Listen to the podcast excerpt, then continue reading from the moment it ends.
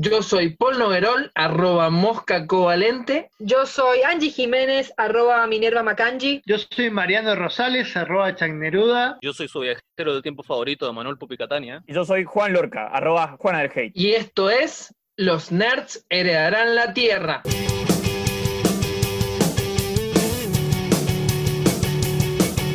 Después del tercer impacto, cuando no quede nada en pie, seremos el mismo ser, eso lo acabo de entender. La ciencia será ficción y la ficción será la ciencia. Las leyes de la robótica gobernarán tu existencia. Inadaptados del mundo entero cantan su himno por primera vez. Verás ejércitos de inhaladores agitándose al amanecer. Heredarán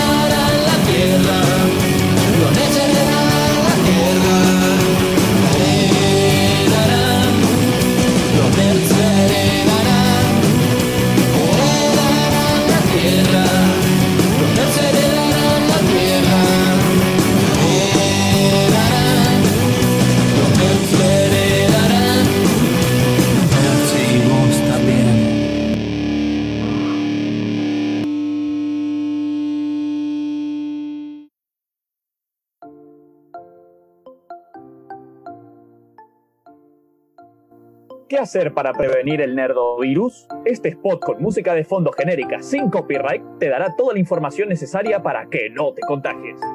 ¿Cuáles son los síntomas del nerdovirus? Las personas que han sido infectadas del virus generalmente manifiestan una tendencia al autoaislamiento voluntario. Ay, es una noche perfecta para quedarme toda la madrugada jugando a este juego online, popular, pero no tan popular, compitiendo contra niños ratas y personas coreanas que juegan mucho mejor que yo. Involucrarse en discusiones interminables en las redes sociales. Ah, no, contra esos argumentos irrefutables no te voy a discutir. Anda a leerte un libro de astrofísica y después hablamos, ¿querés? Y a elaborar teorías totalmente enroscadas sobre sus ficciones favoritas. Te digo que todas las telenovelas de Sebastián Estebanés transcurren en el mismo universo. Tengo pruebas, mirá. ¿Y entonces cómo hacemos para prevenir el virus? El virus no afecta a quienes han mantenido relaciones sexuales con personas no imaginarias en el último año. En caso de que usted sea asexual, no se preocupe. Si no tiene waifu o juzgando, no puede contraer la enfermedad. Si usted es una computadora, use antivirus actualizado y no lo desactive para descargar anime en torrent. Pero la mejor manera de prevenirlo es romper el aislamiento. Así que salí de casa. Sí. Salvo que estés en cuarentena por otra enfermedad más importante. En ese caso, quédate en casa. ¡No! Hoy presentamos el día que los nerds se quedaron en casa.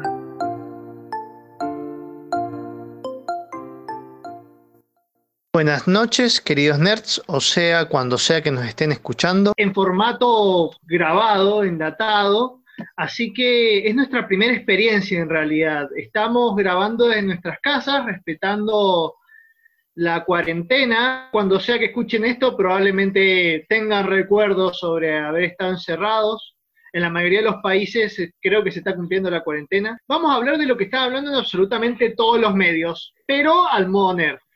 No vamos a hablar solamente del coronavirus, sino que vamos a hablar de enfermedades en general. Y vamos a hablar de cómo se tratan las enfermedades en la ficción, porque para quien no haya escuchado el programa, a nosotros nos encanta abordar las ficciones para poder entender la realidad, para poder entender tanto la cultura y el modo en el que tenemos los seres humanos para poder ver el mundo. Un poco nos cuesta entender la realidad sin ver la tele, así que necesitamos un poco referenciarnos ahí y después darnos cuenta de qué está pasando. Claro. Fue mucho más sencillo, nos metimos adentro de la tele. Ay, gracias, gracias. Necesitaba esa aclaración. Totalmente. Eh, una cosa que estaría bueno aclarar antes de arrancar el programa de hoy es, eh, bueno, como habrán notado, eh, Luna no está acá, eh, por lo menos durante, ah, en estos primeros programas, Luna no se va a agregar y veremos con el tiempo cómo va avanzando y esa es la razón por la que estoy yo acá de nuevo. Pero bueno, es un placer volver a verlos. Nerd. Le mandamos un saludo a Luna y esto no significa que hemos, nos hemos peleado con ella ni nada, sino que eh, ella sigue formando parte espiritualmente, si se quiere, de esto, pero no va a estar en, en esta versión virtual Vol- de, de cuarentena. volvió a su planeta. Claro, volvió a su planeta que es mucho más seguro, donde no existe el coronavirus. Yo haría lo mismo si pudiera, intenté que me llevara, me metí como polizona en su nave, pero no funcionó. Bueno, vamos a hablar de las enfermedades y cómo son tomadas en la ficción. Primero creo que deberíamos definir qué es una enfermedad. Y para eso vamos a acudir a la Organización Mundial de la Salud para que nos diga qué es una enfermedad. La Organización Mundial de la Salud la define como la alteración o desviación del estado fisiológico en una o varias partes del cuerpo por causas en general conocidas, manifestadas por síntomas y signos característicos y cuya evolución es más o menos previsible. Esta es la definición de la Organización Mundial de la Salud. Es la misma que dijo que no había que usar barbijos y luego que sí y luego Luego que quizás sí, barbijo para unos, eh, banderitas estadounidenses para otros. Sí, y yo también Sí, creo que entiendo que hasta las organizaciones más grandes cometan errores porque esto como que tiene muy pocos precedentes. Sí, obvio, obvio, están todo el tiempo, o, sea, no puedes afirm- afirmar, no puedes afirmar algo hasta que no tengas pruebas y tardan en llegar, hay un montón de, de versiones y circunstancias, obviamente, que, que van a cometer errores. Pero bueno, en esto, que es básico, no hay ningún error, esa es la enfermedad, eso entendemos como enfermedad. Y antes de pasar con las siguientes definiciones, me gustaría profundizar un poco más basándome en un artículo que se llama El concepto de salud y enfermedad, una reflexión filosófica. El artículo se puede encontrar en internet. Eh, la idea es, intenta hacer un abordaje más bien filosófico sobre la cuestión, Habla de que la enfermedad se contrapone conceptualmente a lo que es la salud. está la salud y la enfermedad, si lo abordamos desde un enfoque más bien ético, ¿no es cierto? En un, concepto, en un enfoque que podemos diferenciar animal. Podríamos decir que enfermedad es ausencia de salud. Y la Organización Mundial de la Salud la define, es un estado de completo bienestar físico, mental y social, y no solamente la ausencia de afecciones o enfermedades. Ahora, ¿qué es lo que me pareció curioso, entre otras cosas, de lo que abordaba este artículo? Es que no existe, y es algo en lo que yo estoy de acuerdo, no existe un estado de salud absoluta. Y el concepto de enfermedad es un concepto que se define por el alejamiento de una idea de salud ideal en la que todo nuestro cuerpo funciona correctamente, mientras nos vamos alejando y nos vamos acercando más a lo que sería la ausencia total de salud, que sería la muerte, que los pasos intermedios se acercarían a lo que conceptualmente nosotros consideramos como enfermedad. Bien.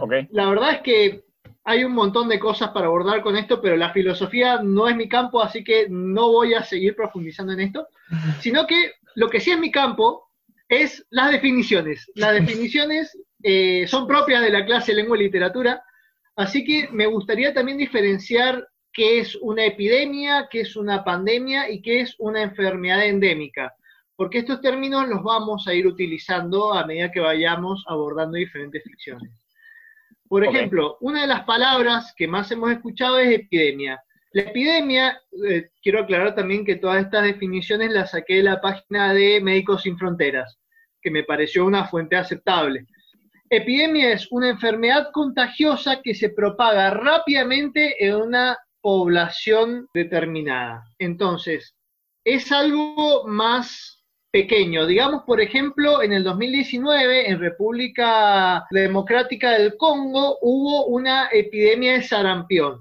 Es decir, eh, hubo muchísimos casos de sarampión, pero era en un área más o menos chiquita. Era en Claro. República Democrática del Congo. O sea, Claro, es un brote pequeño, digamos. reducido. Después está la enfermedad endémica, que es una enfermedad que persiste de forma continua o episódica en una zona determinada. Un caso bastante cercano Ah, a mira. nosotros, que somos de Mendoza, sería el dengue, por ejemplo.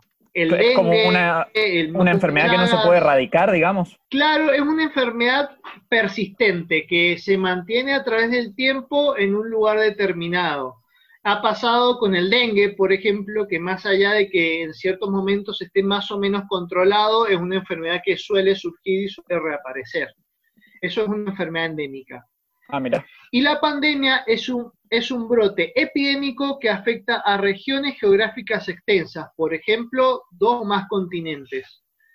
por eso es que la situación que estamos viviendo ahora ha sido tan preocupante, porque no fue una sola población, eh, sino fue algo general que se empezó a extender por muchos continentes y por eso es que se volvió tan preocupante toda la situación. Por ejemplo, el SIDA, obviamente por lo que decís es una pandemia, pero al ser una, una especie de una enfermedad que no se ha podido erradicar, ¿cómo categoriza? ¿Como pandemia endémica? El SIDA es considerado una pandemia porque es una enfermedad que se expandió a nivel mundial.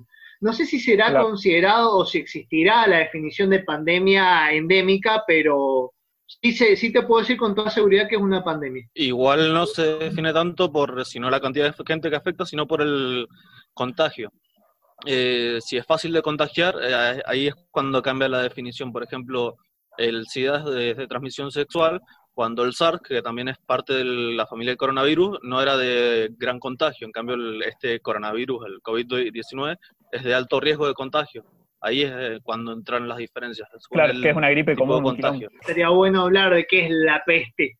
La peste, puntualmente, es una enfermedad causada por la Yersinia pestis, que es una bacteria. Ahora, ¿cuál es la cuestión? Que tiene diferentes formas clínicas. Hay dos principales, la bubónica y la neumónica. Tuvo brotes pandémicos durante momentos puntuales de la historia de la humanidad. Si se me permiten, ya que estamos, eh, Mariano está hablando del tema, hay que desmentir un gran mito que es el de, acusar siempre a las ratas en la peste bubónica. Y es, las ratas obviamente sí son el principal portador, pero no era exactamente la rata, sino la pulga que llevaba a la rata. Es más, la rata era una de las principales víctimas de la peste bubónica también. Eh, el problema de la rata era cuando se moría, la pulga se pasaba a otros animales. Listo, Claro. solo quería salvar el honor de las ratas. Muy bien. Muy, Sí, muy sí, bien. eh, y habían tres modos de contagio. Picaduras de pulgas infectadas, contacto directo con líquidos corporales infectados o la inhalación de gotículas respiratorias o pequeñas partículas de pacientes con peste neumónica. Que básicamente Eso significa aclarar. toserle a alguien en la puta cara. Eh, básicamente. Pero creo que después peste eh, es utilizada como sinónimo. Genérico. ¿no? O sea, por ejemplo, yo- eh, qué sé yo, estábamos hablando más temprano del SIDA, ¿viste? Fue conocido cuando apenas surgió como la peste rosa, por ser de La los peste rosa. Comillas, comillas, comillas, y, y se utilizaba eso como la peste y se, se utiliza a menudo, digamos, ya como un ejemplo de una enfermedad así pandémica. Sí, lo mismo pasa con la palabra plaga, por ejemplo, porque en realidad plaga es cuando se reproduce mucho un organismo y tiene esas consecuencias negativas, pero también se usa para nombrar, por ejemplo, eh, grandes problemas, grandes pandemias, por ejemplo, Claro. se usa la palabra plaga también. Claro, eh, eh, seguro que Pupi lo va a decir más tarde. En World of Warcraft, la plaga del azote, que era la de los muertos vivos, era una plaga, era una enfermedad, no era algo, un organismo vivo, la Claro, que no es hacía como- los muertos vivientes, digamos. No es De como, la digamos, las plagas, las plagas de Egipto, ponele que son conocidas, ¿viste?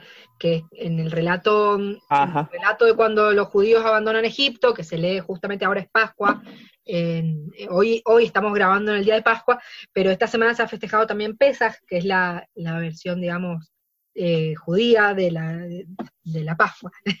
y se, se lee el relato de cuando los judíos abandonan Egipto y ahí, para poder irse, para convencer al, al faraón de que los deje irse, eh, Dios envía 10 plagas, y las plagas son, como bien dijo Marian, seres vivos, digamos, o sea, son qué sé yo, una plaga de langostas, una plaga de animales salvajes. Después sí hay una plaga de oscuridad y la muerte de los primogénitos, que técnicamente ninguna de los dos entrarían en la categoría de que estábamos hablando. Eso era básicamente lo que quería hacer, quería diferenciar el estado de salud y enfermedad, quería diferenciar estos términos que muchas veces se confunden. Bien, lo que vos dijiste del estado de salud y enfermedad es muy interesante, está saliendo ahora, eh, siempre los filósofos ahora, siempre lo hicieron y ahora que están al pedo más, salen con teorías que como que sienten que tienen que sacar teorías. Y, y, mm, justamente eh, Paul Preciado, ¿Cómo va a clavar eso? teor- teórique- teórico de esta época, habla sobre el tema de los cuerpos, de qué cuerpos son sanos, qué cuerpos son enfermos. O son considerados Claro, sanos y enfermos. Claro, son considerados como también Claro. manera de diferenciar entre lo sano y lo enfermo es una manera también de eh, diferenciar el valor de los cuerpos y Bueno, Ese es un tema re interesante para ver cómo ha ido cambiando a lo largo de la humanidad también, ese término.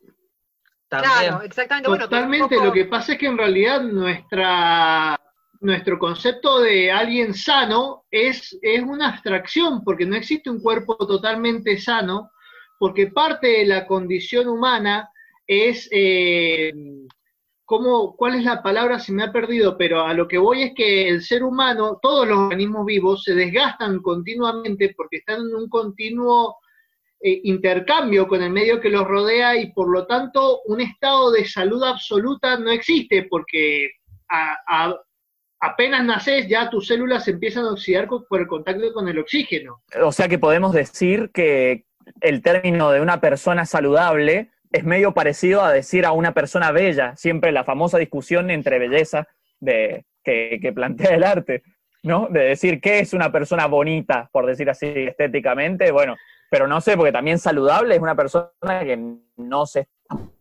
No.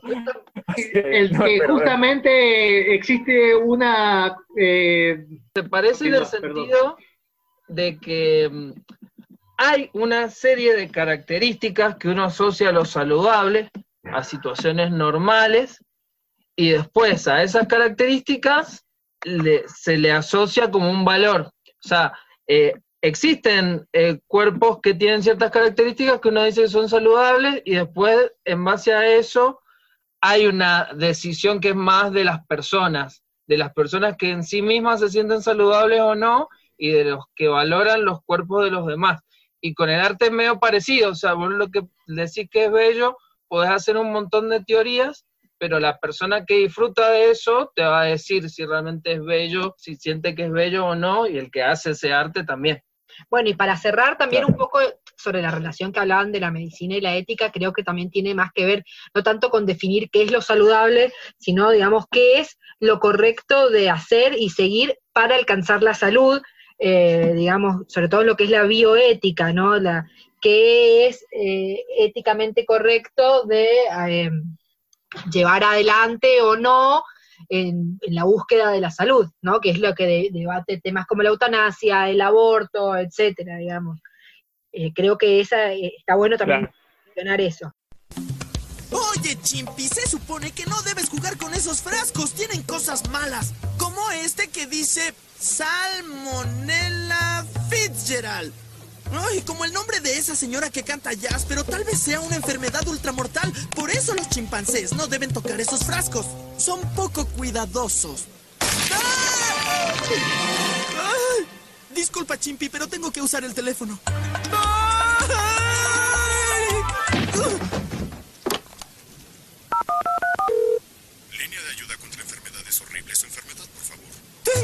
¡Salmonella Fitzgerald!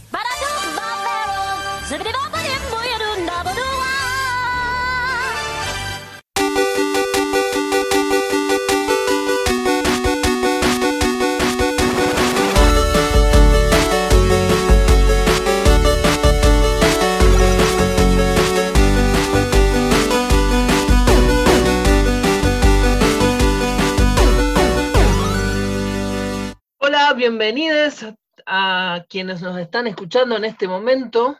Estamos en segundo bloque de Los Nerds heredarán la Tierra y lo que nos compete hoy es hablar sobre enfermedades y enfermedades en la ficción.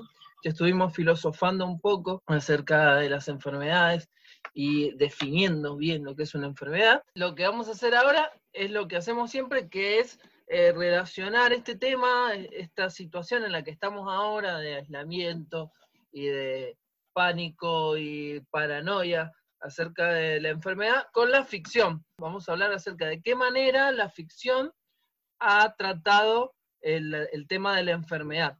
Las enfermedades existen desde siempre. La primera vez que se representan las enfermedades en la ficción, no sé, no sé cuál es la primera exactamente, pero ya desde la antigüedad griega ya aparecen enfermedades y em, hay un caso famoso que es la enfermedad que aparece en el Edipo Rey, que es el miasma. Y, mm, yo miasma la conocía, se le dice, por ejemplo, en Dark Souls, el Mariano me va a seguir, la miasma se utiliza para hablar de como una especie de como peste general, que me estaba a preguntar de si miasma en Edipo Rey era una enfermedad específica o si se le decía a una enfermedad general.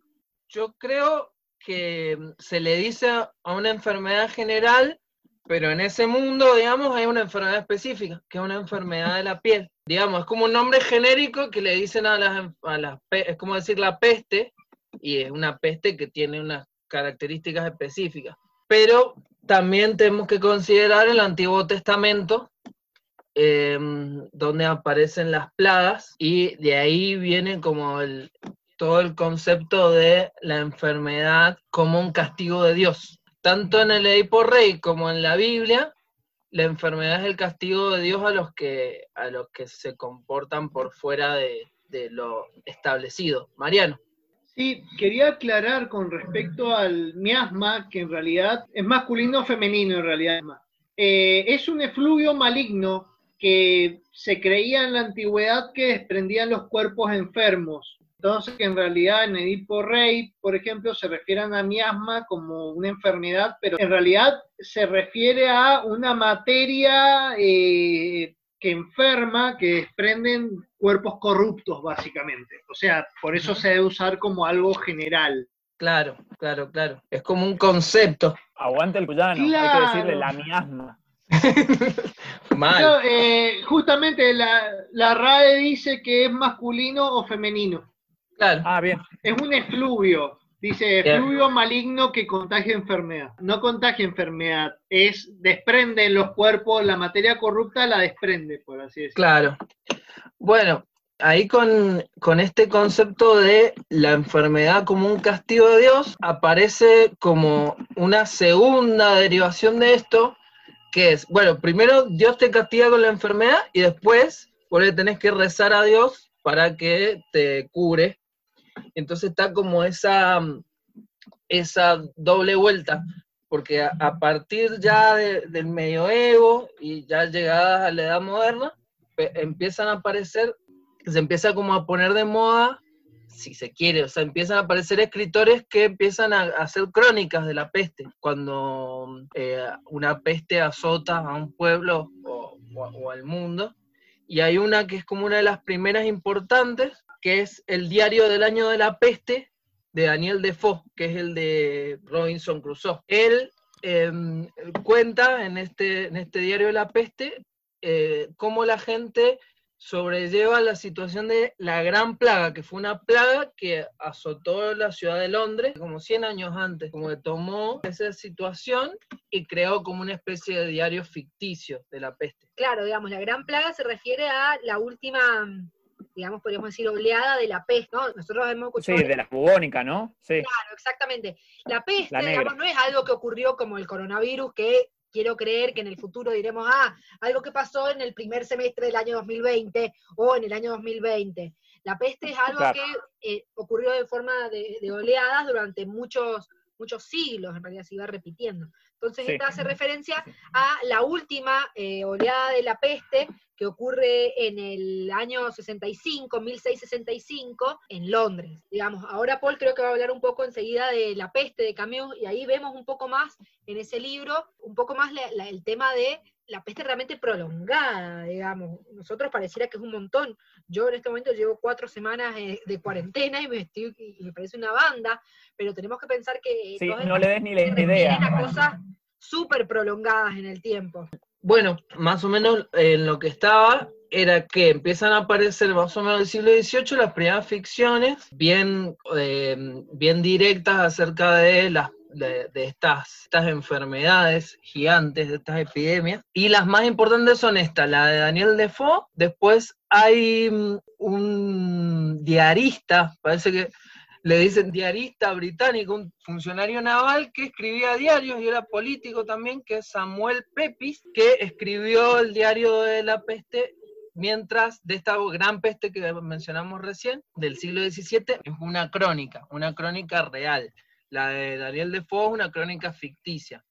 Y otra historia importante acerca de peste que aparece más o menos en este periodo es Los novios de Manzoni, que es como la novela más importante de la literatura italiana, que sale ya eh, en el siglo XIX, en, en 1800 aparece, y es una historia de amor, pero con el trasfondo de eh, la peste, eh, que en este caso es la peste milanesa, de- la, La peste, peste de Milán. Sí, la Claro, que Milán, eh, más o menos en la misma época, en, el- en 1630. Y acá empieza también como un tropo, si se quiere, un tipo de historia, que es contar una historia de amor con el fondo de la peste, que en el siglo XX después lo haría Ga- García Márquez, con el amor en los tiempos del cólera, Claro. que, que básicamente eh, eh, eso mismo, contar una historia de amor y de fondo tenés lo- el relato de la gente que muere y que sabes que hay una enfermedad, pero no es lo más importante.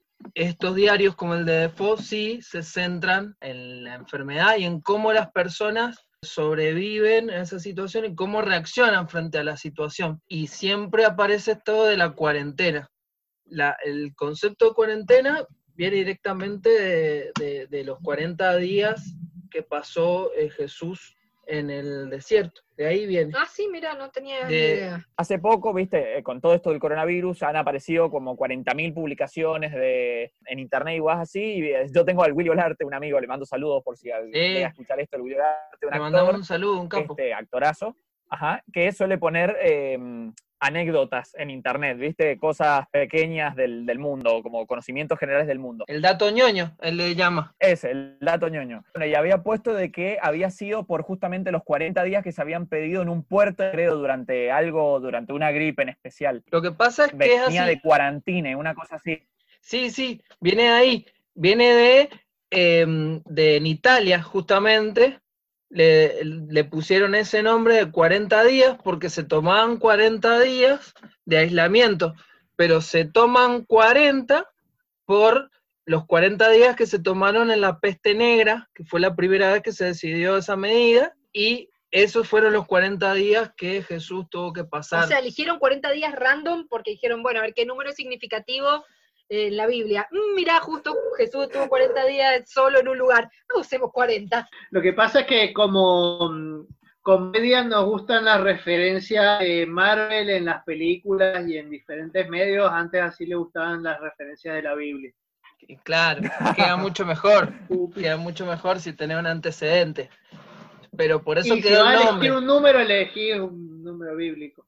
Y sí, Igual Upi. en la Biblia hay dos tiempos de 40 días, que está la cuaresma, eh, que es el tiempo desde el inicio hasta la resurrección de Jesús, que también son 40 días, pero se le llama cuaresma. Claro, que son los días antes de la Pascua donde no se consume carne, supuestamente. claro. Encima nos coincidió.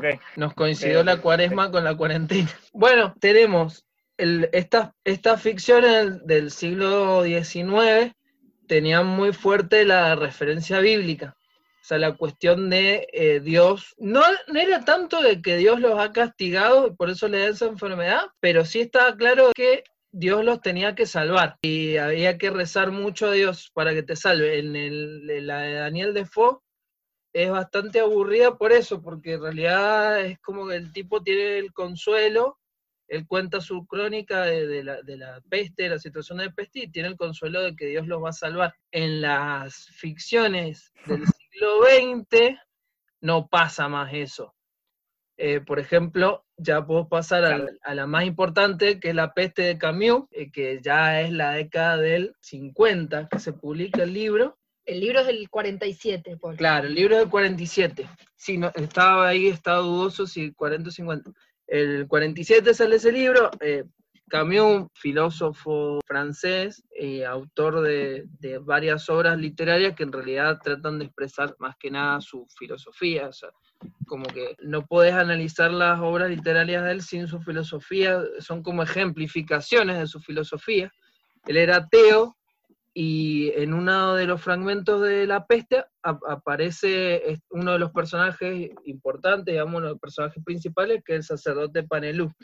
Y ese sacerdote da como sermones acerca de cómo esta enfermedad es un castigo, pero al mismo tiempo tienen que creer en Dios para poder salvarse. Y, y Camus lo pone como un ejemplo para, digamos, justamente entender lo, sin sentido que es eso. Hay una crítica y, y llega como a la conclusión de que no, no, no te va a salvar ningún Dios, de que lo que te va a salvar es otra cosa. Algo fundamental también, que ya lo vamos a hablar en el bloque mío, en el próximo, es el hecho de que Camus hace hincapié y es algo que ha estado hablándose un montón también en redes sociales ahora, en el manejo del gobierno de toda esta situación.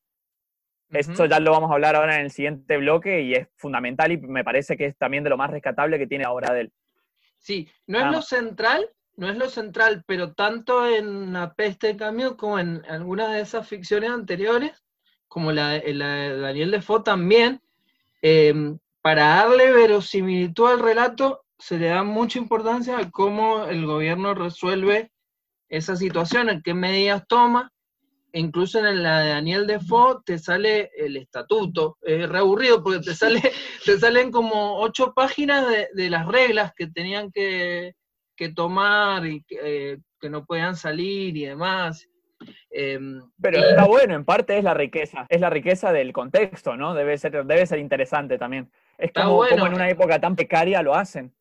Sí, de una. Y es, es casi igual, digamos, no había muchos cambios. Pero también te corta mucho la, narración. Entiendo yo que por ahí uno que quiere, que está leyendo algo más en, busca de una, de una narración, eh, por ahí cuando te meten esos textos tan largos en el medio pueden ser medio, medio bajón. Claro, supongo que será por cómo le así, para informarte tipo periodismo o como lector de ficción. Claro, y, y, más así en el siglo XXI, o final del siglo XX, siglo XXI, tenemos mucho de la peste eh, relacionada con la ciencia ficción, con la fantasía.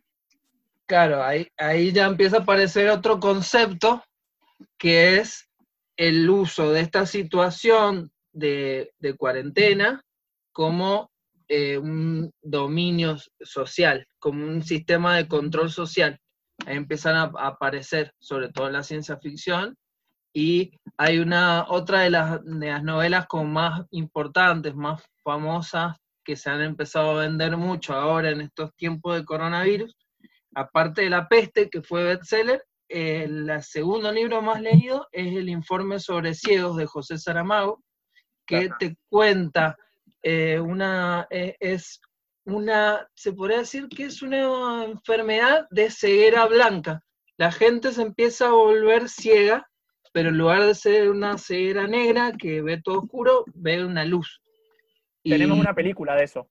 Está una adaptación. Sí, sí, sí. Hay de, La Peste de Camus, Argentina, ya vamos a hablar de esa, y también de la de esta, de la de Saramago.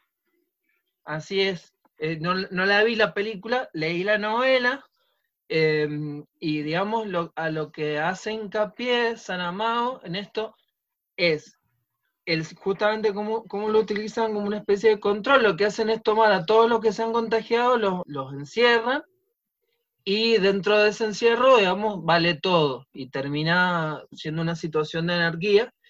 Y la metáfora, digamos, es qué es lo que vemos, qué es lo que se empieza a ver cuando no podemos ver por esta peste, por esta enfermedad de ceguera. O sea, eh, la gente no puede ver, pero se le despierta todo el lado más oscuro. Entonces eso es lo que podemos ver. Y un tema que se me ocurría, ¿no? También cómo la peste eh, o las, las, pandemias, etcétera, nos llevan a, em, en algunos casos, a eh, escenarios posapocalípticos después.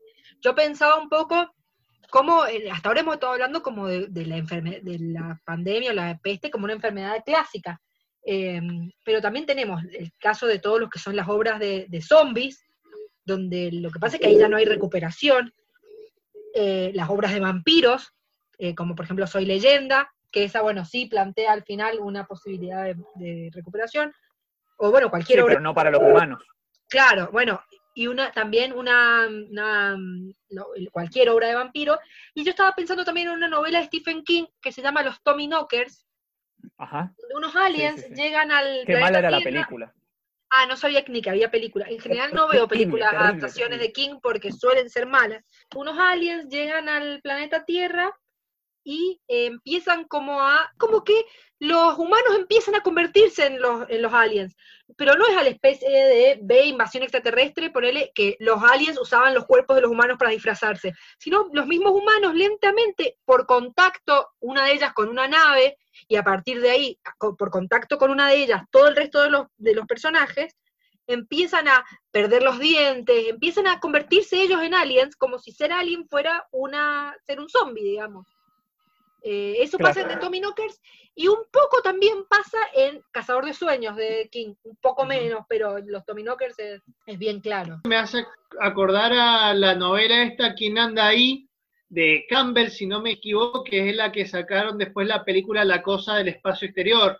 O sea, creo que es, es un poco el miedo a la enfermedad, el miedo a dejar de ser quien sos por una enfermedad. Y eso también tiene que ver con el miedo a las enfermedades mentales, que es algo que, bueno, que debe estar en el subconsciente. Totalmente. La base de estas historias de plaga más modernas eh, están en las historias de invasión extraterrestre. Para mí el, el ejemplo así más claro, la primera de todas estas es la Guerra de los Mundos. Eh, es más, incluso la resolución, ya, ya a esta altura creo que todos saben el final de la Guerra de los Mundos. Tiene sí. que ver con eso Tiene- también. tiene más de Sí, 100 lo Paul años. No cuenta como spoiler, tiene más de 100 años y tuvimos una película con Tom Cruise. Sí. Mal, mal, mal. Sí, mal, y muy pasada. Pero bueno, el tema de que, de que los aliens se, se terminan muriendo de una enfermedad justamente, también tiene que ver la enfermedad con las invasiones, con el, el- el choque de, de civilizaciones. Y la Sí. base de la guerra de los mundos es como un esquema argumental que se toma para un montón de historias que después son historias de zombies y historias de enfermedad. Mal. Eh, también es una novela donde se explica un montón cómo el gobierno, a pesar de que está contada desde el punto de vista de una persona, eh, se toma un montón también el tema de cómo las fuerzas militares luchan contra esta invasión imposible. Y es re loco que al final elijan una enfermedad para, o sea, no lo eligen, la enfermedad en sí misma, la, gripe, lo normal es lo que les gana.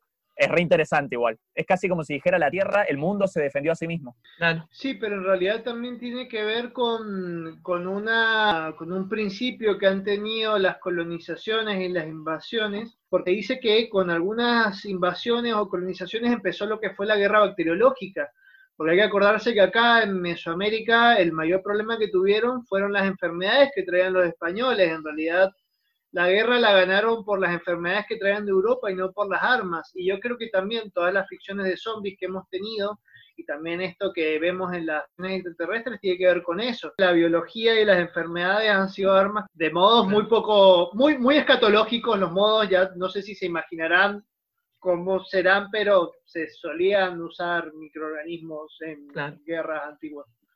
Sí, lo que yo también quería decir es esta cuestión como del esquema de un- una serie limitada de personajes en un lugar específico, en ese estado de excepción que es la o la peste o la invasión extraterrestre, cualquiera de, ese tipo de situaciones en las cuales el mundo se detiene y pasa como a otro orden. Y hay una serie de personajes, como en todo lo posapocalíptico con ese esquema de personajes que ahora tienen que sobrevivir, se mantiene tanto en las de invasión extraterrestre como en las de mm, zombies, como en muchas de estas historias que hablan directamente de enfermedades y de pandemias. Es como un esquema que se mantiene. El Eternauta, por ejemplo, lo están compartiendo mucho por WhatsApp eh, porque está como, como vigente por ese tipo de situación. Claro, es un sentimiento similar. O sea, el sentimiento de encierro, que bueno, no se debe en este caso a una enfermedad, sino a una invasión.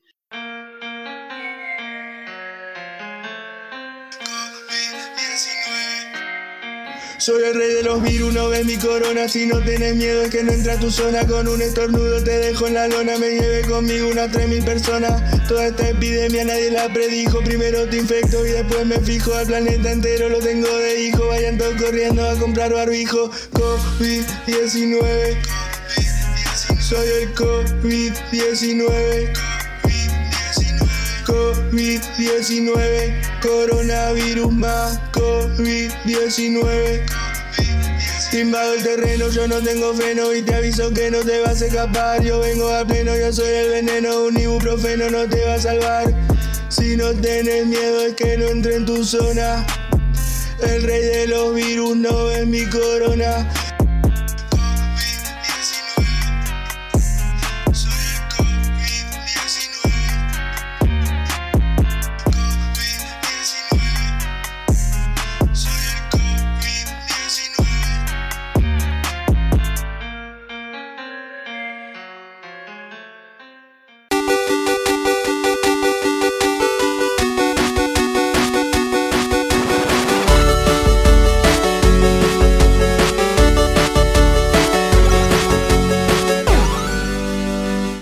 Al tercer bloque del programa de hoy de Los Nerds Heredarán la Tierra. Lo que yo les he traído específicamente para este mm, eh, momento es eh, no ir solamente por, el lado del cine como hago habitualmente, sino hacer una especie más de, reflexión sobre algo que está pasando entre lo actual y lo que ha ido pasando en las plagas de las ficciones. Es comparar el comportamiento humano que ha tenido en la realidad con el coronavirus la gente, con los comportamientos que han tenido los personajes en las ficciones, cuando han estado en pestes y cosas así, a lo largo de distintos ejemplos y principalmente de películas. Bueno, porque es mi campo y no tengo tanta información eh, sobre el otro. Para arrancar, el primer punto que me gustaría eh, profundizar es la, que la ciencia ficción cinematográfica ha explorado con eh, profusión la idea de, una, de un cataclismo provocado por una infección viral.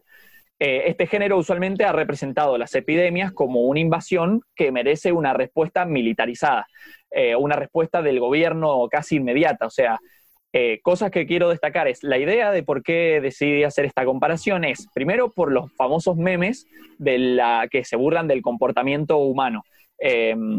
no sé si lo han visto, pero en redes sociales es muy frecuente un meme que está como últimamente diciendo, poniendo en em, énfasis en burlarse de yo siempre me burlaba de, la, de cómo se funcionaban los personajes en las películas de zombies hasta que vi cómo funcionábamos nosotros en coronavirus.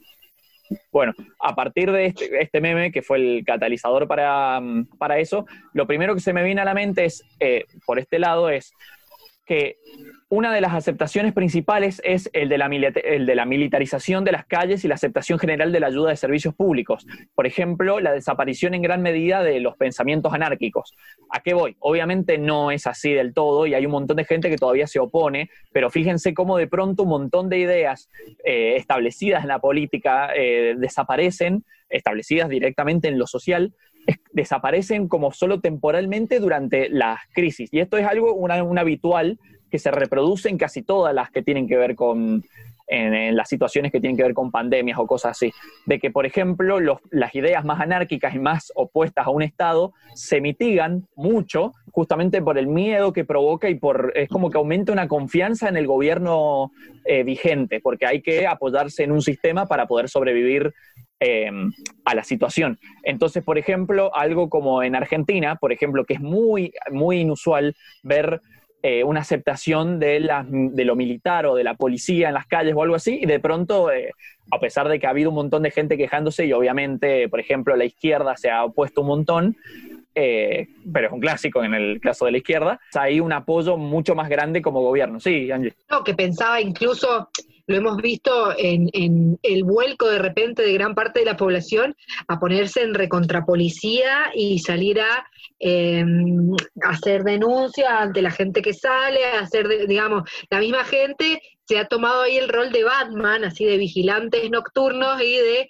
ni me fijo qué está haciendo, yo voy y denuncio. O sea, hay, un, hay un claro, digamos, que es la clásica también que vemos en situaciones, digamos, de terror generalizado, como de repente todas las ideas, todas las ideas, digamos, sobre el control del Estado y etcétera, empiezan un poco a perder fuerza en base al, terror, digamos. Prefiero eh, quizás perder ciertas libertades en, en base a estar, eh, estar más protegido. Y está este debate que se ha dado un poco también con este tema de la cuarentena, no tanto porque no es tan grave al fin y al cabo lo que estamos, o sea, lo que se está pidiendo de nosotros, pero digamos, entre qué es más importante, digamos, si si estar eh, a salvo o, ser, o ser libres, por así decirlo. Digamos. Eso, eso es, un tema re importante que se trata un montón. Un debate que se ha dado mucho. Sí, es más, yo iba a traer un ejemplo, iba a traer eh, dos ejemplos, pero hay uno en especial que, que, al que quiero profundizar, que es Contagio, de Steven Soderbergh, en la película del 2011.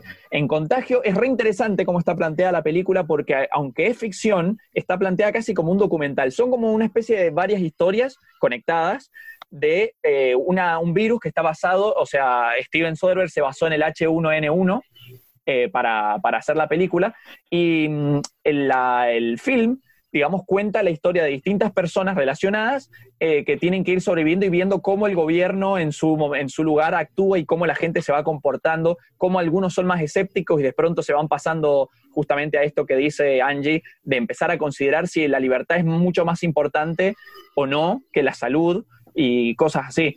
Este, es re interesante, es una película muy linda, Contagio es buenísima y, ay, mira, es del 2011, porque hay algo que es recopado, pero no sé si lo puedo decir. A ver, ustedes me darán la aprobación. ¿Puedo contar el final? Sí. Por favor. 2011, sí, ¿Se me sí. permite Spoiler contar el final? Spoiler alert de acá en adelante. En el final de la película, a lo lar- nunca se sabe durante todo el film de dónde salió esta enfermedad. No se sabe. Es una cosa que la van tratando de combatir todos los países y termina en una catástrofe, en un holocausto terrible. Eh, muere un montón de gente. Es, buen- es re interesante cómo personajes que vos nunca esperás que se van a morir se mueren, tipo niños y cosas así. Y en el final de la peli hay una secuencia pequeña donde te muestra dónde se origina la, la, mm, la, la- la enfermedad y quién fue el paciente cero. Cuando te enteraste quedas re loco. Y ahora, esto es lo que yo quiero dar al detalle, de dónde, de dónde empezó la enfermedad. Un murciélago. Un murciélago comiendo una banana. Así empieza todo. Nada, que me- eh, justamente el otro día, Poli y yo eh, hemos aprovechado la cuarentena para ver una serie increíble, súper recomendable, que se llama The Good Place, se llama, es súper conocida. Y justamente en la tercera temporada, que es una, que obviamente es del año 2018, 17, si no me equivoco, eh, hacen un chiste, uno de los personajes, Jason, eh, hace el chiste de que cuando, que, es- que porque está en, este, en esta serie ellos viven en el cielo, digamos, ellos han muerto y viven en, eh, en el, digamos, en el más allá, dice que cuando él vivía se le puso su nombre a una plaga que él, a una peste que él inició después de comerse, de besarse con un murciélago. O sea, evidentemente el, el- el tema de los murciélagos está bien patente. digamos. Parece que sí. Bien, Habría bueno, que ver si no hay algún antecedente médico o alguna razón por la cual se suele elegir el murciélago, porque capaz que no es algo solamente esta situación. Vamos a quemar los cómics de Batman para que esto no vuelva a pasar. Viste, es Batman, siempre el problema es Batman. En fin, eh, una más que quiero mencionar, que es como medio un clásico también, es de que esto de que habla un poco las películas sobre las libertades y la salud, es 12 monos de Terry Gilliam, basada obviamente, eh, perdón, se basó en una película más antigua francesa que se llama La Jetée, que es re interesante porque está contada casi en imágenes, está, es recopada. La 12 monos de Terry Gilliam del 95, que es con Brad Pitt, con Bruce Willis, con actores muy conocidas, también ahí eh, en esa película muy brevemente están enviando al pasado a personas eh, para mm, descubrir de dónde salió el virus que está acabando con la humanidad en el futuro. Y bueno, no voy a contar nada más de ahí en adelante, pero sí, es como importante. Y ahí también se habla mucho sobre la libertad. Es más, si no me equivoco, el personaje de Brad Pitt era una persona atrapada en un manicomio que lo estaba diciendo todo el tiempo, que hablaba, daba ese discurso. Bueno, vamos con un segundo punto, que es el lugar de origen de las amenazas, eh, usualmente de las pestes, casi siempre es un espacio desconocido y misterioso. Los agentes de infección siempre provienen de lugares ajenos a la población afectada, o sea, ya sea el espacio exterior, un laboratorio, un laboratorio militar, una farmacéutica o, importante, un país o pueblo pequeño y perdido. Lo loco, comparado, es que el coronavirus nació justamente en Wuhan, que es un pueblo pequeño, y no es la primera vez que tenemos un brote en un lugar eh, chiquito. Es más normal, obviamente, clásico, por un tema de salud, es por un, tema de cómo son lo- de cómo se trabaja en esos lugares y con qué la gente tiene contacto. Pero también es reinteresante el punto de que tanto en la ficción como en la realidad los virus casi siempre son nacidos fuera de centros urbanos, pero no tienen realmente importancia y no se les da realmente importancia. O sea, a nadie le importa, por ejemplo, si hubo una epidemia en el Congo y murieron 40.000 personas, porque bueno, la gente es una mierda. Pero cuando llegan a las urbes es cuando se desata todo el descontrol. Como ejemplo, iba a poner Exterminio de Danny Boyle. Exterminio, película de zombies conocida del 2002, eh, fue como súper impactante en su momento cuando salió en pantallas por la escena en la que se muestra a Cillian Murphy caminando por Londres completamente destruida. Era Londres devastada, que para, aunque ya eh, Romero lo había hecho en películas de en sus películas de zombies y cosas así, esta es la primera vez que veíamos con buenos efectos la ciudad completamente vacía. Digo, no se veía una cosa así, creo que desde el planeta de los simios, de la Estatua de la Libertad. Este, y la, la gente suele tender a volverse loca cuando llega justamente a una población grande, como pasa en la Guerra de los Mundos, como decía Paul recién también. Esto de que venga del extranjero también es un punto muy común. Por ejemplo, en la película La amenaza de Andrómeda, de Robert Wise del 77, vi- es- viene de un meteorito que cae en una población justo de México y de ahí en adelante este virus que se llama Andrómeda empieza a matar a todo el mundo de una manera eh, bestial. ¿A qué voy? Siempre hay una marginación contra los extranjeros. Es más, es muy loco que el, miedo general que siempre se le ha tenido a las infecciones sea al igual que en las películas de terror de los 60 para atrás, que es el, miedo al extranjero. En la época anterior al comunismo, cuando no se creía, no veían, por ejemplo, niñas exorcistas y cosas así, o sea, donde el mal no salía de adentro tuyo, sino que venía de afuera, usualmente de rusos o de alemanes o de enemigos, a las infecciones siguen conservando ese elemento de que vienen de afuera.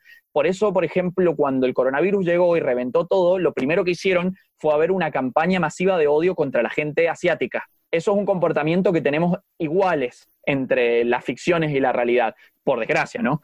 Este, iba a poner un ejemplo de una película, mi película preferida de infecciones, eh, mi película favorita, que es Pánico en las calles, eh, Pánico en las calles de Elia Kazan, del año 50, en blanco y negro.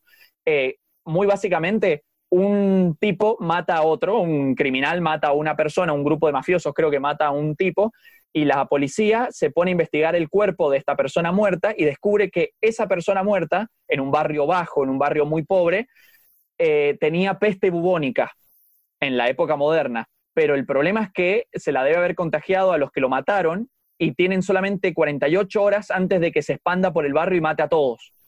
Es buenísima, es buenísima. La cuestión es que sin decir nada la policía y el gobierno deciden no decirle nada a la gente y deciden perseguir a los criminales para matarlos directamente. O sea, la idea es eliminar a los infectados. Es re interesante cómo toca el tema de, de cómo la gente se discrimina entre sí. Además porque está todo ocurriendo en un barrio marginado, en un barrio pobre es genial, es genial. Es muy bueno eso.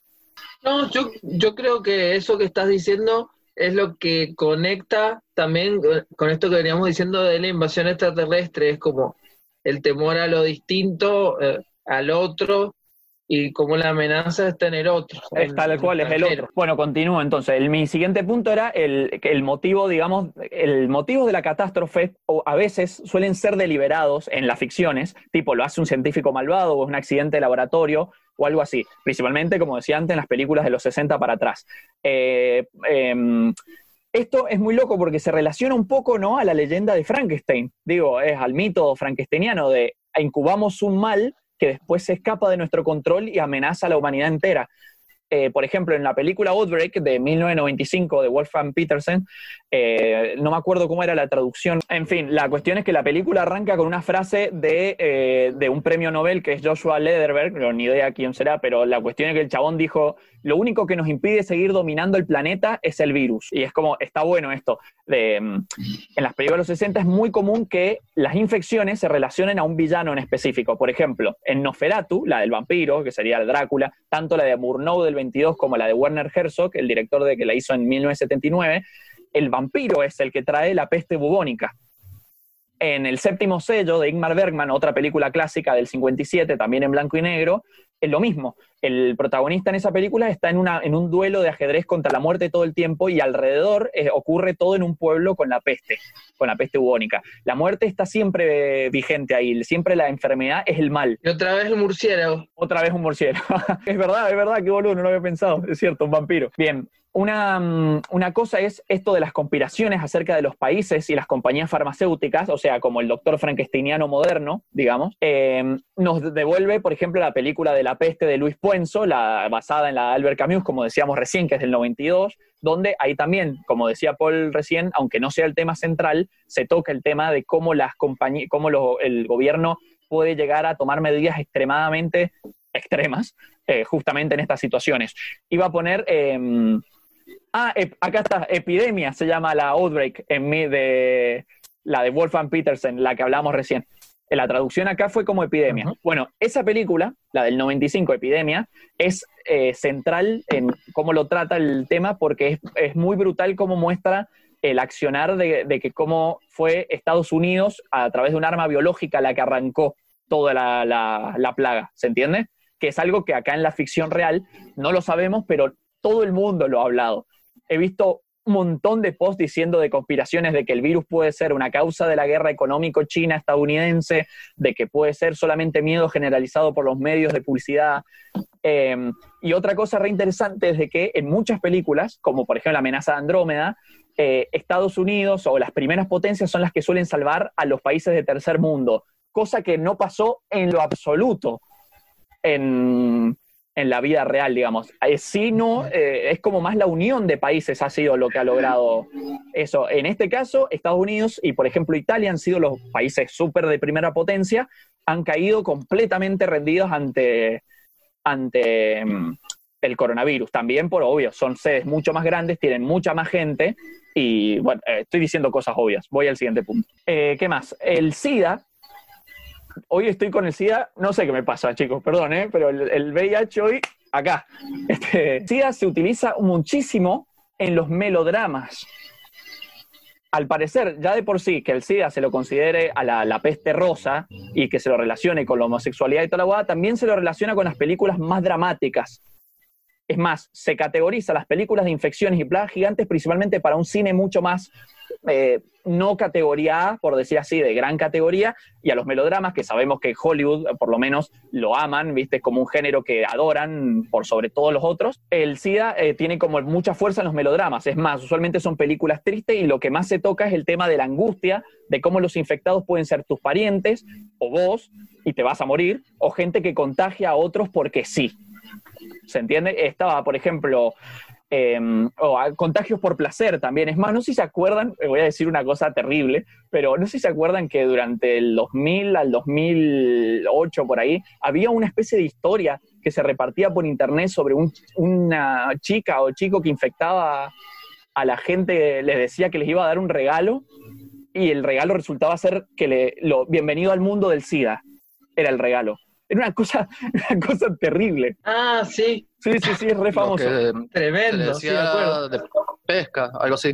Claro. Ahora, la cuestión es re interesante también cómo los melodramas son la historia no- nuestra en el coronavirus actual del día a día y es más, esta la angustia del caer de los infectados de parientes y gente que tiene que estar en cuarentena y cómo la gente cercana es como la- las noticias del día a día, por ejemplo, lo que más vemos por WhatsApp. Eh, ejemplos de pelis que voy a dar son En el filo de la duda, que me parece un peliculón de Roger Spottiswoode de- del 93, que trata sobre cómo fue que se empezó a, investigar el SIDA, este, de cómo fueron las primeras investigaciones. Es buenísima porque el pobre investigador eh, no puede luchar contra eh, los centros de salud y contra la opinión pública que no considera a los homosexuales ni siquiera algo relevante como para hacerle una pelea digna a esa enfermedad. Es obviamente re triste, pero brutal la película. Está buenísima. Y otra es una muy famosa es Filadelfia, de Jonathan Demme con Tom Hanks, la del 94. Bueno, si no lloraste con Filadelfia es porque no tenés corazón. Manga hijos de puta. Este, mm, sí, Angie. No, que quería decir que también hay un tema con respecto al SIDA, eh, como durante mucho tiempo se evitó utilizar, sobre todo, bueno, todo lo que es la década de los 80, se, mm, se evitaba utilizarla eh, o, o hablar abiertamente sobre el SIDA. Entonces, muchas veces ha habido muchas lecturas sobre eh, otras eh, obras en las que se utiliza temáticas referidas a la peste, sobre todo lo que es por ahí los hombres lobos, las los vampiros, etcétera, como representaciones de, del, del SIDA, digamos. Eh, Claro. En un ca- caso muy particular, digamos, que, que es una lectura que se hace muy a menudo, es con respecto, por ejemplo, bueno, los X-Men, eh, se los ha representado muchas veces, sobre todo Rogue, que como que un poco no puede, no No puede tocar, no puede tener... claro. Claro, y también en el caso de, de Harry Potter ha habido muchas lecturas con el caso particular de Lupin, ¿no? Que él es un hombre Claro. lobo y eso, esa condición que viene dada eh, por el contacto físico con otra persona, lo vuelve a él un marginal dentro de la sociedad, no puede, man- no puede tener un trabajo, no puede eh, tener una relación, él considera por lo menos no puede tener una relación sana. Si bien no sé si realmente es, la, es lo que tenía en mente Rowling particularmente, y seguramente no es lo que tenía en mente Stan Lee cuando, cuando crean sus personajes, eh, también está la forma en la que ciertas comunidades se apropian del sentido, eh, le dan sentido, un sentido nuevo a, la producción a la producción cultural y cómo eh, se ha utilizado debido al hecho de que durante mucho tiempo no se podía representar abiertamente el tema del, del SIDA. Coincido com- completamente. Para mí esa lectura es esencial. Si no la tuvo Rowling en mente, no importa. Es esencial. Para mí Lupin es eso. Es la representación total de eso. Eh, iba a mencionar Rabia de David, para no hablar de todas películas de SIDA, digamos, con el tema del género del melodrama. Iba a decir Rabia de David Cronenberg, uno de los autores de terror más grandes y de ciencia ficción eh, del 77. En Rabia, eh, muy básicamente, es una mujer muy linda, la usan en un experimento químico, una cosa terrible, y la mina de ahí en adelante queda con tanta bronca que comienza a, a, a contagiar con su sangre a personas, digamos, como teniendo relaciones sexuales, y los va transformando en monstruos. Es como que ella va contagiando a la gente a propósito, digamos. Y es re interesante porque esa película sí se hizo pensando en el SIDA, de cierta forma. Eh, bien, avanzo. Eh, las películas de muertos vivientes, y esto es re obvio lo que voy a decir, son testimonios sociales de comportamiento humano. Los villanos más peligrosos suelen ser los humanos. Cualquier error, aunque sea pequeño, te conduce a la muerte y todos los problemas sociales se agravan al máximo, se ponen en evidencia. Esto es, en, eh, con el coronavirus ha sido re obvio. Es más, la mayor parte de las cosas que vemos en Internet comparan con las películas de apocalipsis zombies. Primero, la amenaza al capitalismo, cómo de pronto eh, se- ahora, por ejemplo, nos estamos preguntando qué es mejor, economía, salud, libertad o salud, cosas así. Eso lo estamos viendo en el día a día y es algo que en las películas de zombies es una pregunta como muy frecuente. Con la amenaza al capitalismo, obviamente, a lo que voy es el decir que se desmorona la sociedad actual como está concebida. De una manera súper sencilla, todas las cosas son puestas en jaque. Eh, Max Brooks, por ejemplo, Luna, le mando saludos a Luna porque ella seguro estaría encantada con este dato, planteaba incluso personas que se disfrazaban de zombies permanentemente. En Guerra Mundial Z, en el libro original, había personas que tenían un nombre específico, no me acuerdo cómo se llamaban, que se disfrazaban de zombies y se comportaban como zombies de ahí el resto de sus vidas. Eh, y en las películas de Joe Romero, Joe Romero le hacemos una mención especial, directamente hablo de todas sus películas, porque en Joe Romero lo que más vemos son cómo los estereotipos sociales, cada uno de nosotros, y hablo de todos nosotros, incluso de nosotros los nerds, nos, nos ponen a prueba ante una situación catástrofe como las pandemias, zombies o lo que sea. Eh, ¿Quiénes mueren primero? ¿Quiénes se vuelven malos primero? ¿Quiénes suelen salvarse? acá obviamente Hollywood hace uso y abuso de todos estos estereotipos y obviamente a veces no habla del todo bien, pero a veces es muy loco porque este cine, que es considerado un cine de categoría menor, a veces habla mucho más sobre la libertad que cine de categoría muy alta. Y eso creo que ya lo sabemos todos. Eh, por poner una película de ejemplo, pongo El Amanecer de los Muertos de Zack Snyder, la de 2004. Bien, y por último, y para ir terminando ya, las epidemias siempre son concebidas como una invasión al cuerpo social.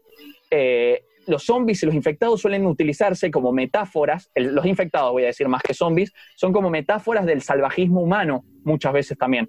Eh, ojo, no solamente los infectados, sino también los que no están infectados, a veces peores incluso.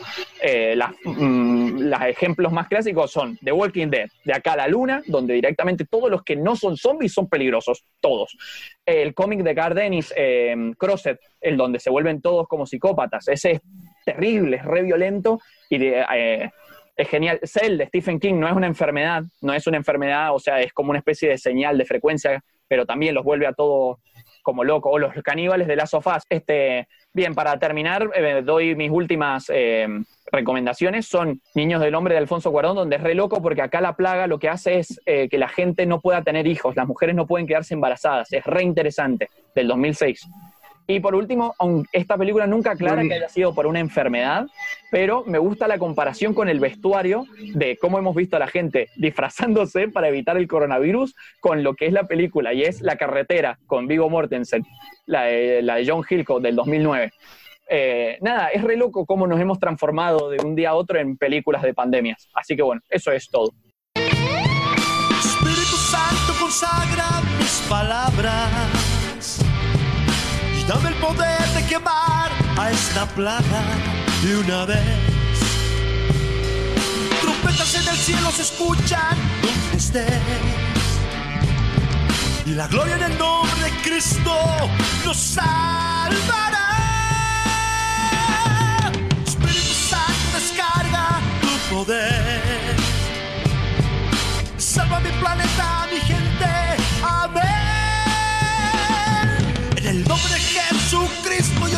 A ti, coronavirus. Sal, sal, sal de mi planeta y no vuelvas jamás. En el nombre de Jesucristo yo te ordeno a ti, coronavirus.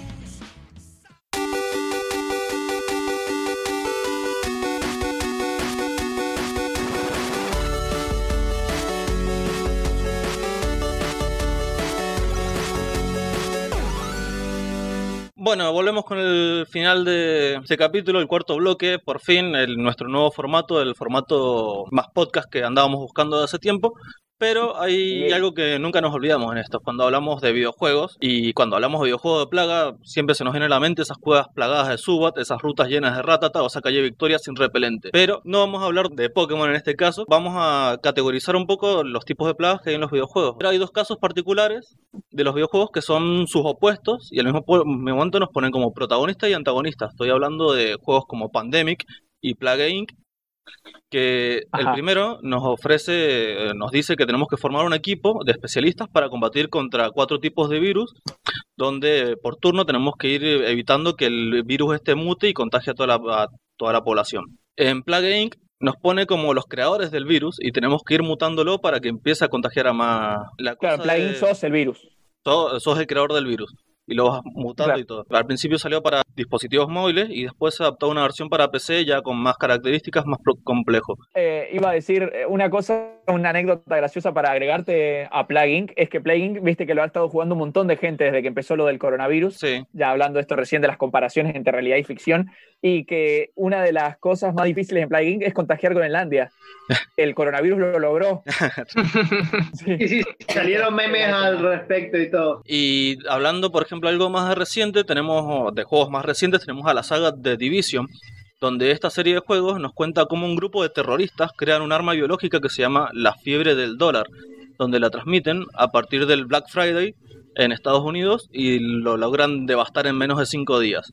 El primer juego se los recomiendo como, como saben, esto, los juegos que menciono son recomendaciones. El primer The Division se los recomiendo, el segundo no tanto, llega a ser un tanto repetitivo y plagado de micropagos, pero el primer The Division está bueno y la historia también soporta mucho. En este caso particular tenemos un, un arma biológica creada y se transmite a través del dinero, o sea, en Estados Unidos. Del billete. Y encima la largan, la largan en un Black Friday, como para no contagiar al, hablando del capitalismo. También mencioné ahí algo especial que se llama arma biológica, y ahí qué juego se nos viene a la mente cuando decimos arma biológica. Tenemos toda una saga de juegos donde tenemos al, la clásica Resident Evil, donde Biohazard. es el típico pandemia de zombies, eh, que arranca siendo una epidemia en una ciudad donde es controlada, pero ya a partir del 4 juego eh, se empieza, lo mutan de forma artificial al, al virus y lo empiezan a transmitir por el resto del mundo. Son, igual sí, está hablando en general, obviamente, porque son Sí, sí, 40.000 sí. virus los de. Y distintas compañías, incluso, aunque obviamente está Umbrella, que es la característica. Umbrella eh, desata el primero, que es el virus T, el famoso virus T que a- a- ataca Raycon City, donde es mitigado por la bomba. Y para todos los amantes de estos juegos clásicos, eh, saben que hace poco salió el remake del 2 y ahora está gratis el demo del 3, del remake del 3. Así que para el- todo lo que, que lo quiera probar puede ir y testearlo un rato.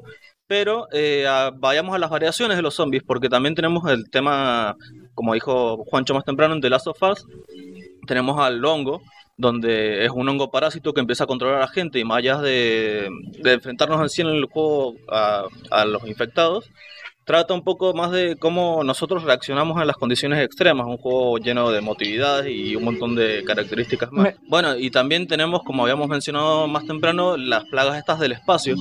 Por ejemplo, el caso de Resistance, donde eh, Resistance es un juego de mm, ucronía que se sitúa en la historia, pero alterando los datos, donde en, este, en esta tierra nunca hubo una Segunda Guerra Mundial, pero Europa estaba siendo atacada por un virus, un virus extraterrestre, y le llamaron virus quimera, donde se eh, intentaba infectar a las más personas posibles para volverlos estas quimeras, que eran los seres del espacio, y es una saga mm, donde es un shooter, más que nada, donde tenemos que enfrentarnos a este tipo de. contra esta guerra contra quimeras del espacio, que es más o menos algo de lo que planteaba Half-Life en su momento. O sea, eh, los aliens, nos, el contacto con los aliens nos mandaba a estos seres infectados, donde el- algunos infectaban a los, a los doctores. También hay casos particulares donde tenemos a la plaga fuera de los videojuegos, pero en relación con los videojuegos, porque, o sea, si sacamos a las plagas fuera de la pantalla, tenemos un par de plagas en la vida real sobre videojuegos. O sea, cuando en la era no digital, allá 40 años atrás ya será, 40, 30, eh, se hacía sobre stock de algunos productos, las tiendas llenas de ET, el videojuego del que ya hablé en su momento, que solo le faltaban unas pocas líneas de código para ser entendido. Eh, fue tal punto de pandemia que teníamos de esos cartuchos que lo terminaron enterrando. Así se enfrentó al virus de T. Eh, o la plaga también de los 90 de los CDs de AOL, que est- estaban por todos lados, los CDs estos gratis de internet de AOL, que los usamos como frisbee. Pero, Eran- ahí, viene- eso sí se puede categorizar como plaga. sí. Pero llega la epidemia virtual, cuando es llamativo cómo ciertas conductas del mundo real se repiten en el mundo virtual. Y hace un par de años, o sea, un par de años, hace 10, 10 años fue cuando se introdujo intencionalmente una enfermedad contagiosa llamada sangre infectada en el World of Warcraft. La- esta enfermedad es la que yo mencionaba que ocasionaba que los personajes explotaran y murieran por un tiempo. Es Lo interesante, Hay que, tienen que ver los videos. Son, Eh, los videos son una maravilla. Son una maravilla. bueno, lo interesante esto era como una, mm, un experimento social, eh, se dice, para ver cómo reaccionaban en el videojuego si reaccionaban como en la vida real. Lo interesante que entre todos los jugadores, o sea, muchos de ellos huían uno, o sea, tra- huían tratando de salvarse a sí mismos, aislándose, otros salían a- hacia otras ciudades con el objetivo de infectar a más jugadores y algunos healers o sanadores acudieron a ayuda de los infectados, aún poniendo en riesgo su propia salud. O sea, es un poco de, lo- de esas conductas que estamos viendo nosotros ahora mismo. Eh, Pupi, por casualidad, ¿sabes cuáles eran los síntomas de la sangre infectada? Me acuerdo que la vida se gastaba totalmente, pero había algo, me acuerdo que cuando te morías pasaba algo malo. Por algo los jugadores le tenían miedo, porque no era que te podías reiniciar. No, no, o sea, era un tiempo más largo de espera a la resurrección, o sea, eh, morías por un rato, o sea, un rato pueden ser horas, depende del tiempo que llevas infectado, más que nada. Y bueno, fuera de eso también tenemos, o sea, los juegos, volviendo un poco a los videojuegos, toda la gran trama de videojuegos de zombies, o sea, también replicando ciertas conductas, como por ejemplo en Dead Island, entendés cómo se in- intenta cerrar los focos en, ciertos grupos, o el caso de, mm, de Xbox Dead Racing, Dead Racing, donde nosotros estamos en, el, en los centros donde se- supuestamente había que salvarse, que eran los centros comerciales donde había refugio. Entonces vemos ciudades plagadas, plagadas enteras. Te agrego uno, te agrego Left 4 Dead. Eh, Left la, 4 Dead, la sí. enfer- la enfermedad se llamaba Green Flu, la fiebre verde, pero el tema es que Left 4 Dead está totalmente basado en las películas de zombies, no se basa en ninguna peste real, tanto que simulan películas. Cada, cada campaña del juego es una película diferente. Pues tenemos el caso, por ejemplo, ya de la representación. Muchos Assassin's Creed, creo que de la saga de Ezio, eh, podemos encontrarnos referencias hacia la peste, que justamente era en siglo XV, siglo XVI. En varios de los juegos de Assassin's Creed podemos encontrar varios eh, easter eggs, por así decirlo, porque estamos en la misma Italia. Que ahora que lo pienso, Italia siempre fue foco de este tipo de cosas, así que... Ajá, Italia tiene un problema con los virus. Y después Es tenemos eh, pequeñas referencias también escondidas en, en varios videojuegos, más que nada en todos aquellos que tratan de replicar la historia. Por ejemplo, en el reciente remake de Age of Empires 2 hacen una mención en una de las campañas. El, el Ah, remake sí. del remake de Age of Empires 2 eh, tiene los diálogos cambiados. eh, los narradores son otros ahora y está un poco alterado. Tenemos ciertas menciones a distintas enfermedades y plagas que menciones, o sea, más de una palabra no, pero eso es casi todo lo que se puede encontrar más allá de lo que sean zombies o invasiones del espacio. Por ejemplo, en Área 51, este juego que en la banda sonora participó Marilyn Manson, también contaba sobre una invasión del espacio, pero no había una enfermedad por medio. Pero mm, yo más que nada me trataba de centrar, viste, en lo que fueran eh, enfermedades. Eh, como el caso también de Obscure 2, la edición de, mm, de PlayStation Portable, eh, PSP, eh, donde los adolescentes hacían abuso de una planta para drogarse, que era la misma planta que los infectaba. Muchas historias, también hay historias de, de plantas que son invasoras. Que, que hay una que es la- el ataque de los trífidos, que son unas plantas carnívoras, y hay como películas y un montón de cosas basadas en eso. Por ahí cerrando un poco todo el tema esto que venía comentando al principio de, de las plagas que nosotros mismos creamos, por ejemplo, estas referencias, estos chistes que hizo hacia los Subat, hacia los Ratata en los juegos de Pokémon, podemos encontrarlas en, en muchos videojuegos. Siempre en el cualquier RPG tenemos el enemigo genérico que apre- aparece al principio de, de puntos, o este, esta ruta hacia el jefe que tenemos plagada de, de invocaciones molestas. Pero para, para ir cerrando, estos son los tipos distintos tipos de epidemias, plagas que he encontrado en los videojuegos. sé que hay muchas más por ahí, así que si ustedes las pueden mencionar en los comentarios de este podcast, porque no sé cómo vamos a terminar siendo, pero felices Pascuas a todos. Yo fui, soy y seré Manuel Pupicatania, su viajero del tiempo favorito, y ahora espero no solo recomendar yo, sino que todos hagamos una recomendación en general. Bueno, eh, entonces ya estamos llegando a la parte final del programa. Yo soy Paul Noverol, arroba mosca covalente, y yo les recomiendo una historia de plagas, de, digamos, una historia de enfermedad, si se quiere, eh, que es eh, Apocalipsis de Stephen King. Hemos mencionado mucho a Cell, pero creo que la Tommy historia, creo que la, la novela de las, más, de las novelas más grosas de Stephen King y una de las novelas de enfermedades más interesantes es esta, que en inglés es The Stand, que mm, trata justamente eso, de una, de una enfermedad que se propaga muy rápidamente, creada en un laboratorio, en un lugar, de pronto por accidente surge esta enfermedad y bueno, se viene el fin del mundo.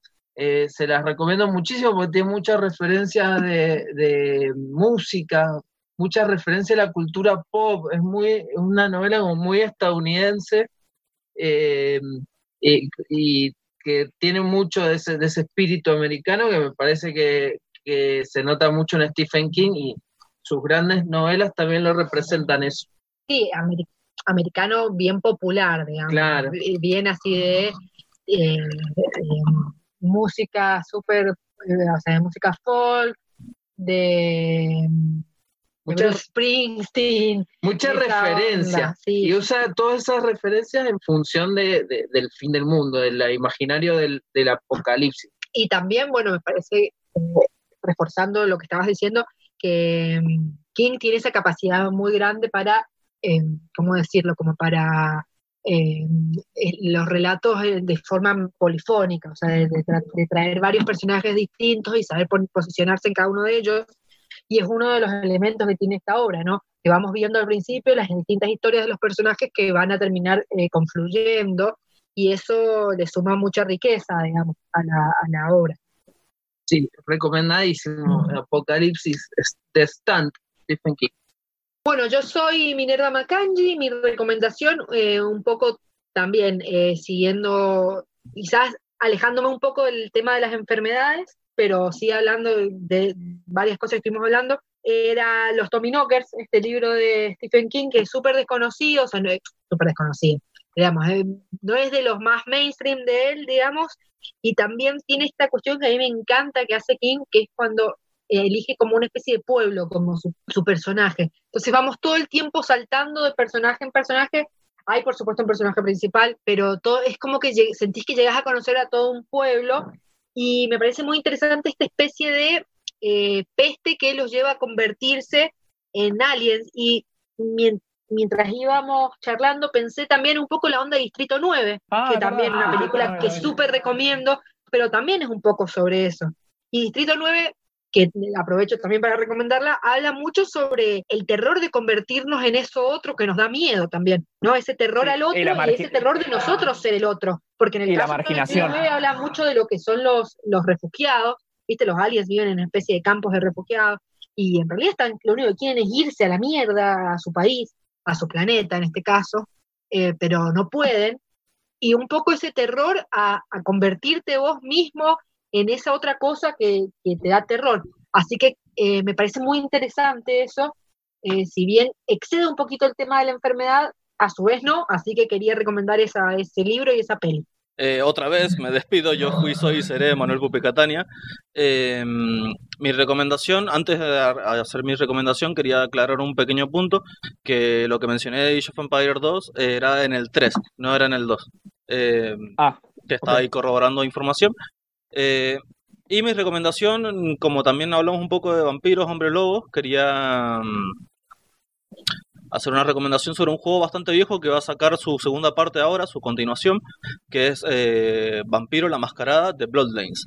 Es un juego basado en el juego de rol clásico de mesa, eh, bastante recomendado y también habla sobre estas plagas estas, y más que nada sobre la guerra entre licántropos y vampiros. Pero hace referencia a, a esto que estamos hablando sobre las plagas, como teniéndolas en cuenta como vampiros o hombres lobos, esta, todo esto que ya mencionamos sobre discriminación social un poco antes. Y sobre Claro, este lo habla como una enfermedad. Sí, sí. Bien. Eh, con eso me despido y hasta el próximo podcast. Yo fui Juana de Hate, para todos un placer estar de vuelta acá con los nerds y mi recomendación, bueno, es una película que no es grandiosa, no es la gran cosa, pero una película que cuando la mencionan siempre, cuando hablamos de tema de enfermedades, siempre se me viene a la mente. Es una película de zombies muy poco conocida que la vi una vez en un Bafisi. La película es de Lisboa, se llama El Desierto, es del año 2013 y la dirigió una persona llamada Christoph Bell. Em, el desierto es muy básica, es una película de zombies más. Em, son tres personas dentro de una habitación de la cual no pueden salir, o sea, más que una habitación es una casa, pero está muy, muy cerrada la casa, está muy convertida en un refugio. Son tres eh, jóvenes tirando a casi adolescentes. eh, o a pibes de 20 a 25 más o menos por ahí, que bueno, hace ya mucho que están en un apocalipsis zombie, pero donde digamos le tienen, eh, se lo trata al apocalipsis zombie con realismo. Entonces la enfermedad es más problemática incluso que los infectados. Los infectados son de los que caminan, son lentos y ellos saben cómo tratar con ellos. Casi nunca salen de la casa durante toda la película, es una película súper independiente, pero la, la cuestión es, eh, trata de cómo la locura del encierro los va como consumiendo de a poco a los tres, y eso que ya llevan años en esa situación. Me pareció copada para compararla con el encierro de lo que nos ha obligado la cuarentena obligatoria. Eh, uno de los personajes, para meter como característica para que se, se lo imaginen, tiene el cuerpo entero cubierto de pequeños tatuajes, cada tatu- de, de moscas. Se hace tatuajes muy pequeños de moscas. Cada mosca representa a una persona que ha tenido que matar, a un infectado que ha tenido que matar. Se graba uno por cada uno que ha matado y tiene el cuerpo completo de cantidad de tiempo que lleva ahí. Eh, nada, es una película muy linda y aunque no es una, una gran, no en una gloria de peli, sigue estando muy zarpada. A mí me gusta mucho y la verdad que la recomiendo para tocar el tema del encierro durante las enfermedades. Yo soy Mariano Rosales, arroba Chuck Neruda. Eh, Bien, lo que voy a recomendar es bastante, a ver, por un lado, si les gustan las novelas de amor romántico, Amor en tiempos de cólera, de Gabriel García Márquez, siempre Gabriel García Márquez es, eh, es un gran escritor, así que casi todos los libros de él son buenos si te gusta su estilo. Gabriel García Márquez o lo odias o lo amas. Y, pero si bien reconozco que es una novela buena, a mí dentro de lo que es el tema no es una de las cosas que me, ha gustado. Teniendo en cuenta lo que son las enfermedades, a mí algo que me gustó mucho es la película 28 días después, hablando de zombies. Exterminio. me pareció muy eh, exterminio. Eh, ha tenido un problema muy grande con las traducciones. En todos los países se llama de una manera diferente. Sí, sí, Yo cuando era chico no sabía con- cómo encontrarla. Como vos dijiste, Pero bueno. sería 28 días después. Ese es el verdadero nombre. Claro, 28 días después, a mí me parece una película excelente. Yo me acuerdo de cuando la vi, me estresé muchísimo por, no sé mucho de cine, pero me acuerdo que la cámara era como si la tuvieran eh, cámara en mano y se movía y a vos te estresaba. También es impresionante ver todas las ciudades, eh, no las ciudades, la, la ciudad europea, creo que es Inglaterra, vacía. Es Londres, Londres. Totalmente Londres, por eso. Es Londres eh, vacía, eh, se ve, la verdad que es muy buena y bueno, eso es- sería mi recomendación. Entonces, nos escucharemos en la próxima reencarnación y no se olviden de aprovisionarse de papel higiénico porque los nerds heredarán la tierra. Heredarán la tierra. Ha ha ha.